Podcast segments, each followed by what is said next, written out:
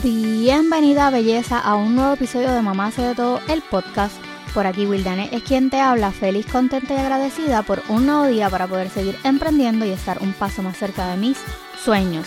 ¿Y tú? ¿Estás lista? Pues vamos allá. Bienvenida belleza a un nuevo episodio de Mamá hace de todo el podcast. En el episodio de hoy tengo dos seres que para mí son súper importantes. Mis, son solo quizás dos de los hombres más importantes de mi vida. Tengo a mi esposo, Luis Quique Barber. Quique Barber. ¡Eh! Y tengo a Coach Ray, mi tío. Eh, Ah, El tío, el tío. sí. sí, el tío. pero, pero El hello, original, buenas el noches. tío original. Hay un tío por ahí que es falso. No, tú Ah, eres. Ah, perdón, no es. Ok, te voy a poner el pip ahí. Ok. Ok, en este episodio yo lo decidí traerlos a ustedes dos a la mesa porque vamos a hablar de un tema que creo que se toca muy poco y es que es súper importante. Y es la crianza desde el punto de vista de padrastro. Mi papá dice que eso es una palabra feísima. Se escucha bien feo. Sí, lo es. Se, se escucha, es como madrastra, es como que la mala del cuento. Sí.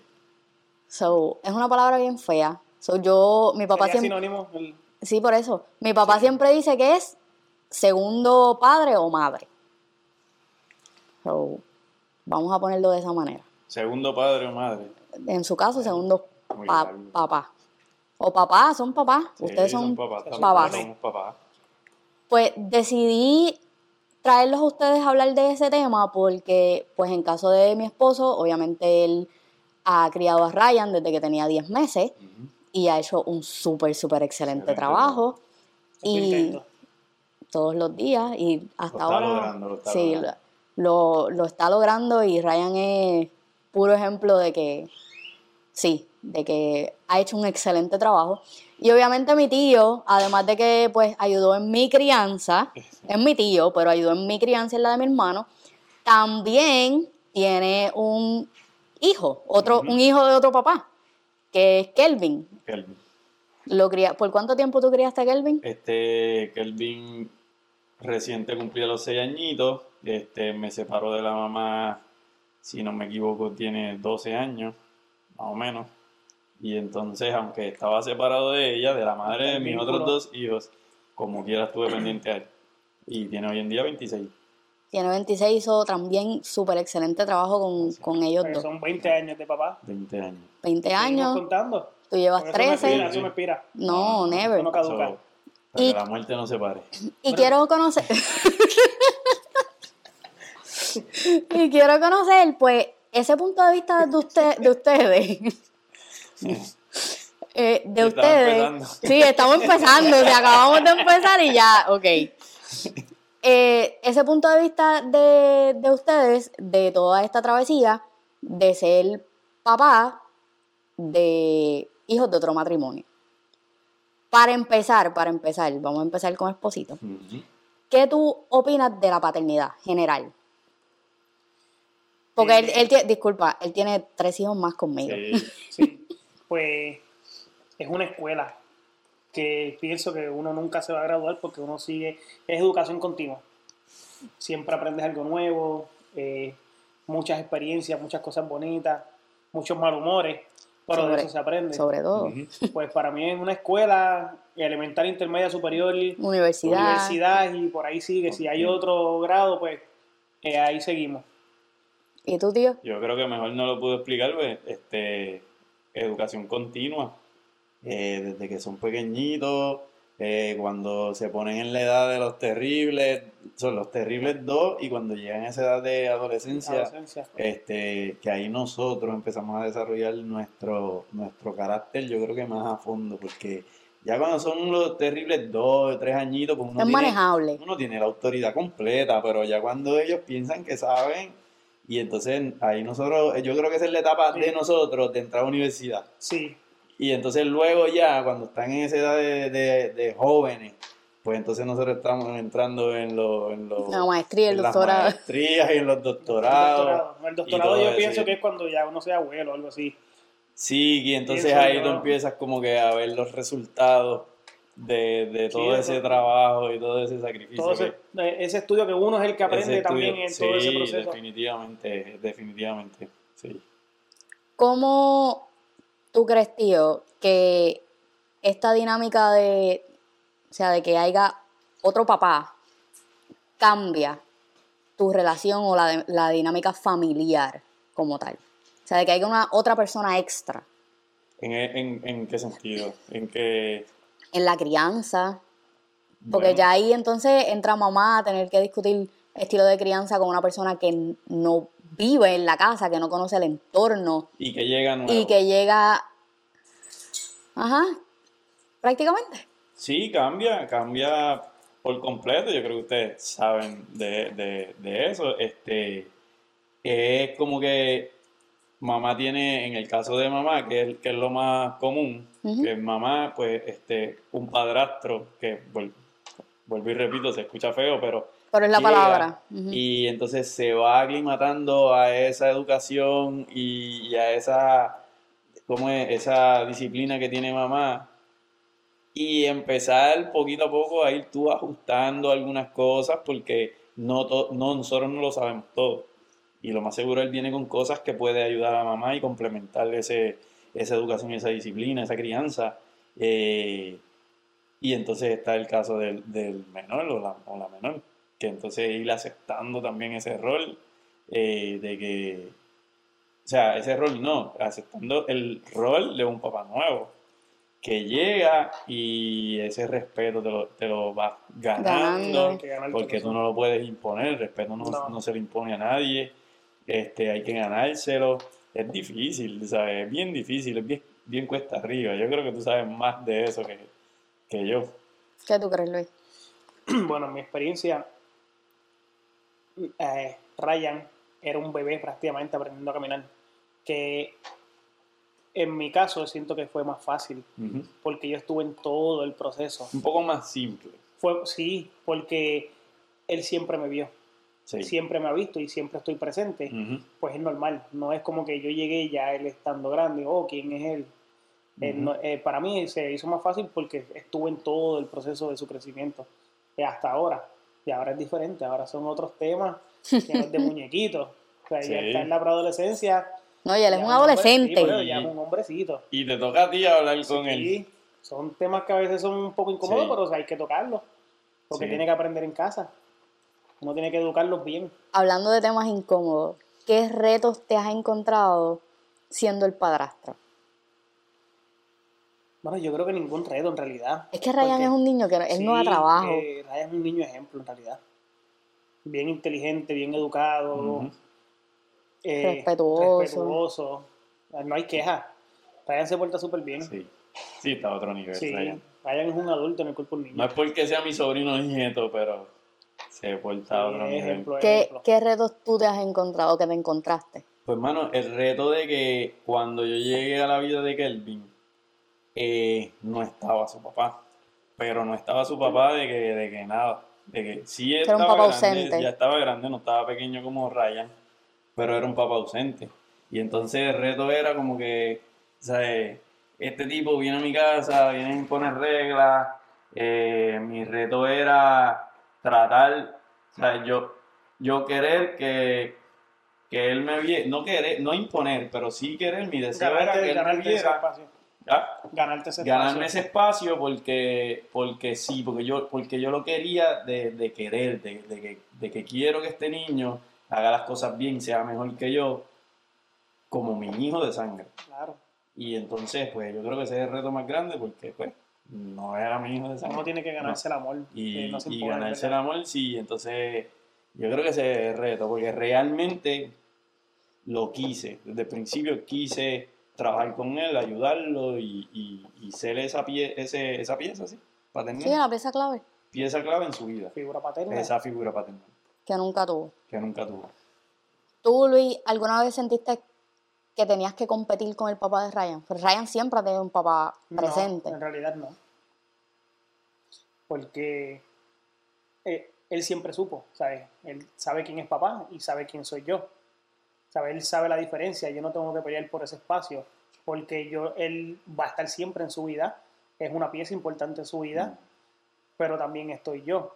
Él tiene que diferenciar, pero tiene que entender que los dos lo queremos y lo amamos igual, porque yo lo aprecio, él es mi hijo como quiera. Yo lo siento así, yo lo veo así, y yo lo amo así igual que mis otros hijos. Pero Eh, no, no, no, nunca... Nunca sentiste que competías. No, no.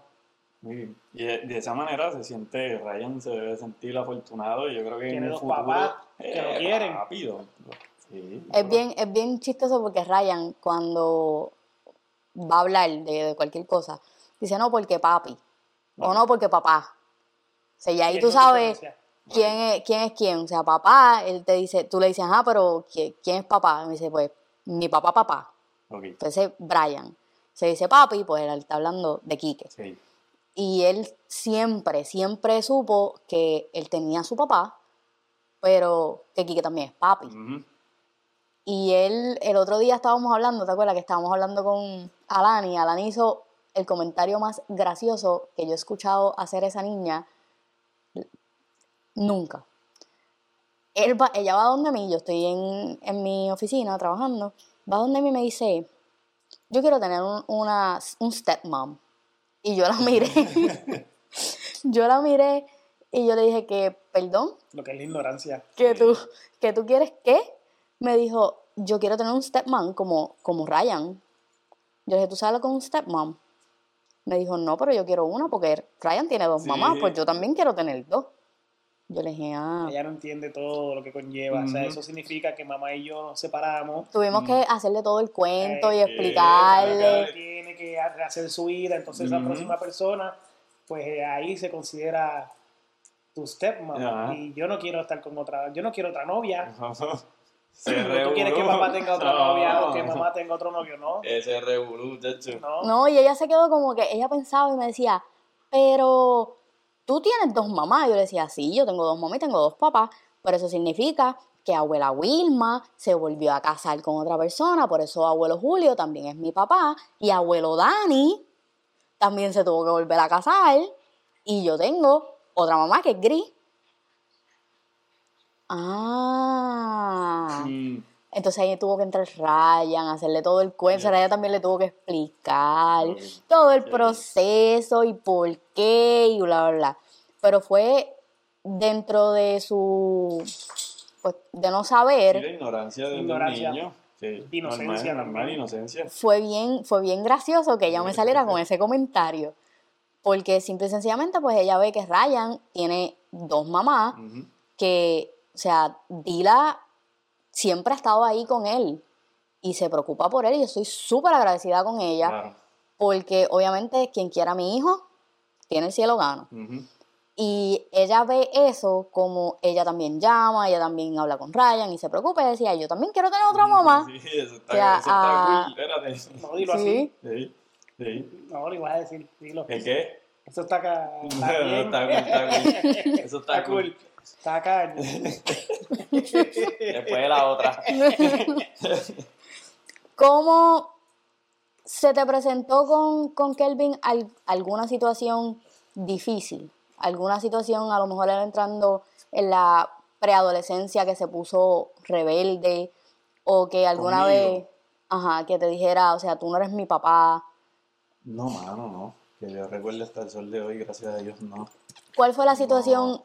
Sí, un momento dado, cuando, cuando nos separamos, la mamá de él y yo nos separamos, pues obviamente pues él pensó siempre que, o que yo era el culpable por, pues no voy a entrar en detalles, pero, eh, pero nada, era como que cuando yo iba a buscar a, lo- a lo- a los otros dos, él como quiera iba y me saludaba y como quiera estaba pendiente. O sea, que en su inocencia de niño, pues él como quiera, pues le pichaba lo que le dijeran, como quiera, yo quiero a Yumi, ¿entiendes?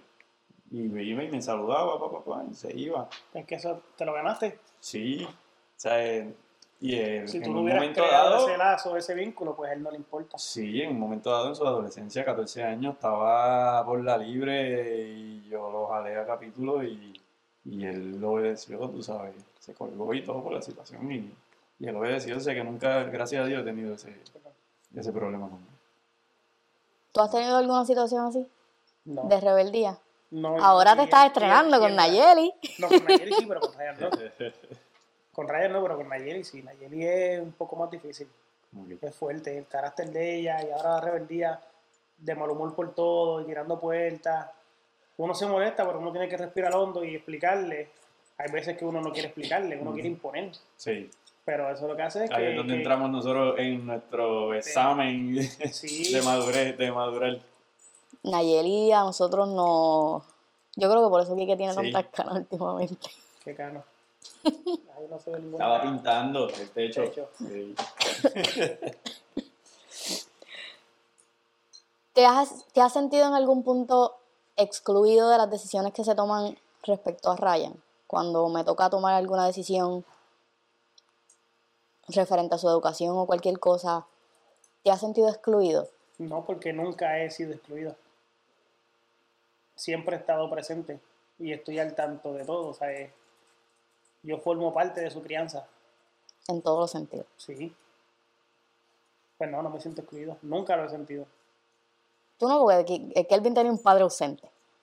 Sí, no, y vuelvo y repito, aún estando separados ya, incluso él yéndose, mudándose para, para, para Estados Unidos, yo quedándome en Puerto Rico, como quiera, cualquier situación, cuando hablamos hoy, este, el padre ausente llegó a aparecer en un momento dado, y tan pronto él se enteró que se comunicó con, con su mamá, que el me llamó a decirme, apareció fulano.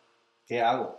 ¿Sabes? Cuando, cuando hace eso, tú dices, o sea, es mío, punto, que qué más puede... Prefiere pedirme consejo a mí. Sí, y él, y yo lo aconsejé, normal, fluye, y hablé con él, y bregó la situación, bueno, hombre, se desapareció de nuevo, pues, estamos aquí para que, para que necesite. que esté, necesite. siempre voy a estar aquí. Sí, como quiera.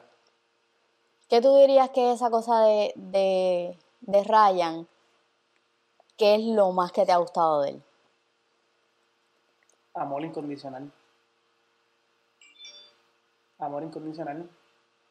Siempre, siempre he sentido ese. o sea, tú recibes lo que, lo, lo que tú das. Y de- desde que yo lo tengo conmigo, desde que está conmigo, yo siempre lo amé, siempre lo quise, siem- siempre, siempre quise que estuviera conmigo. Y le, siempre lo, lo que le di fue amor. Y es lo que él me, me demuestra, lo que me da para atrás. Eh, Y nunca está, o sea, si- eso no falta. Todos No. los días, que ya él es un hombrecito, le está saliendo esta vida de todo, igual que como yo me crié, yo, yo veo a mi papá, bendición, un beso en el cachete, yo no lo Y veo siempre raro. lo demuestra. Sí, y eso de te vas y te amo, buen día, te quiero, cualquier cosa me llama, siempre está el interés, Bueno. siempre está la comunicación. Nunca. Oh, ahora Ryan está más grande, ahora Ryan ya no quiere que Kike lo lleve a la escuela. No, eh, Sí, pero ya a esa edad no, no quieres que nadie te lleve a la escuela. Ahora él quiere, ir en, solo él y- quiere ir en el bus ahora. Sí. Y al principio a mí me... Han, han habido muchas situaciones en las que es Luis el que me dice como que, hey, da un break, déjalo. Yo sí he tenido ocasiones que he sido como que mamá gallina. Y como que no quiero que él haga nada. Entonces te estaba comentando que los otros días por primera vez me pidió permiso para salir en el... O sea, aquí mismo en, en la urbanización. Y me dio gracia porque él viene donde mí y me dice, mami, saluda, ¿verdad? eh, saluda a Vela. Sí. Eh, me dice, mami, ¿puedo ir a casa de Andro? Y yo me quedé como que, ¿a, ¿a dónde? Es aquí, en tal sitio. Ok, no vas a entrar a la casa. Ok, yo lo sé. Y cuando iba a salir le digo, pero ven acá. Y él me mira. Yo le digo, no vas a entrar a la casa. Por favor, respeto a los papás. Vete y preséntate. Y cuando vas a llegar allí, vas a entrar a WhatsApp y me vas a enviar tu location live. Sí, mira, Me dijo, ya mismo habla. yo no sé hacer eso. Yo le dije, ven acá, yo te voy a enseñar. Y lo hizo así mismo. Sí. O sea, Ryan realmente, yo pienso que Ryan a mí nunca me ha dado un dolor de cabeza. Pero Luis siempre ha sido esa persona que está ahí cuando yo quizás me paso un poco de la raya. Mantiene, mantiene el Es balance. que tú tuviste esa edad, yo tuve esa edad. A la edad de Ryan, él tiene 13. Yo estaba en octavo grado y la fiebre mía era jugar baloncesto todos los días. Sin límite. Todos los días. Eso eran 7, 8 doble canchas todos los días. Y a ocho, ahora yo creo que ni uno. Pues, Hablemos de ahora. pues en ese momento él quiere socializar, tiene amigos, Sí. y es aquí mismo, cerquita, ah, puedo estar aquí, puedo estar allá. Yo hacía lo mismo, a veces uno quería simplemente estar por allí, caminar con Sí, los amigos, sentarte en los banquitos, hablar un rato, hablar de deporte, lo que fuera, o si vas a hablar de nenas, lo que sea, pero siempre tienes esa libertad. Eso sí, a tal hora tienes que estar en casa. Claro. Pues a veces vienen niños que quieren jugar básquet. Deporte, aquí hay un canasto frente a casa. ¿Por qué no vas a dejarlo salir? O sea, Claro. que, que socialice, malo es que esté todo el día encerrado en su Sí, cuarto. sí. Digo, no hay nada malo con los gamers ni nada, pero que socialice, No, yo juego también. que socialice, que tiene amigos que, que comparta. Malo es que no tenga amigos. Claro. Eso es algo bien triste. Sí lo es. Cuando, Sí, cuando, mantiene ese balance ahí. Sí, Kike es el que me jala las orejas y me dice que, "Ey, ch, tranquila. Cuando tú entras en, esta, en estas relaciones, cuando ya hay un hijo anterior, siempre nos encontramos algún tipo de resistencia y casi siempre viene de nuestra familia. De alguna de, de las dos, ya sea de mamá o sea de, de este nuevo integrante que está llegando pues, a la vida del niño.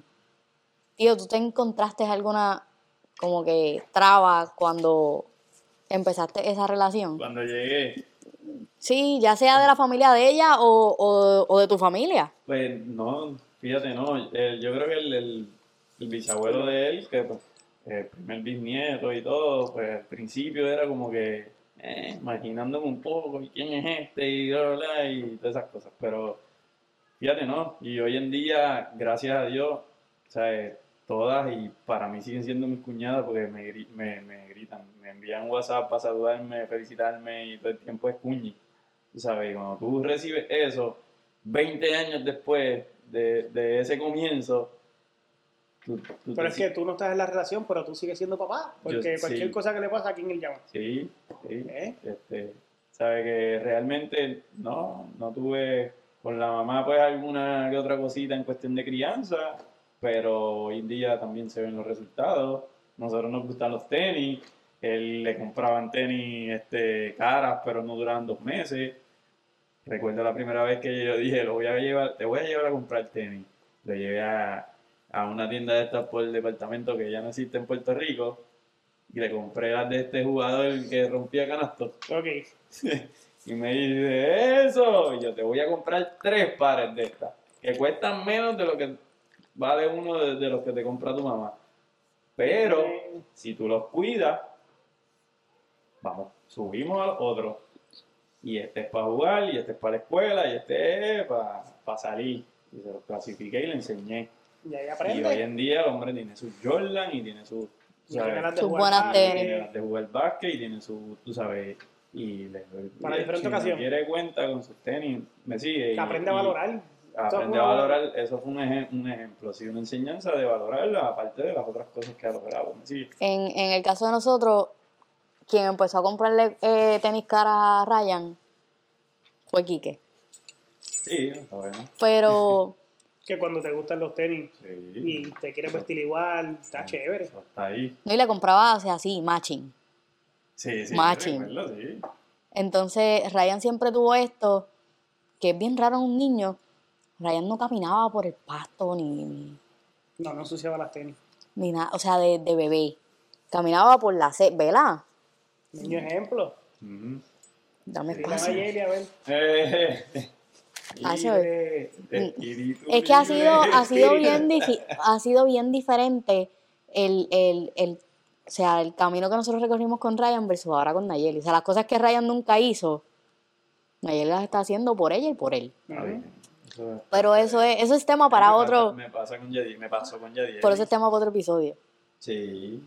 Oye, las nenas son, son más difíciles. Eso es tema para otro episodio. Ese es tema para otro, Eso es, para otro eh, ya. episodio, pero voy a dar una asignación, me da permiso de dar una asignación. Claro. Investiguen cuando, los cuando los varones son mayores, las nenas son menores, que ahí es que las nenas dan más candela.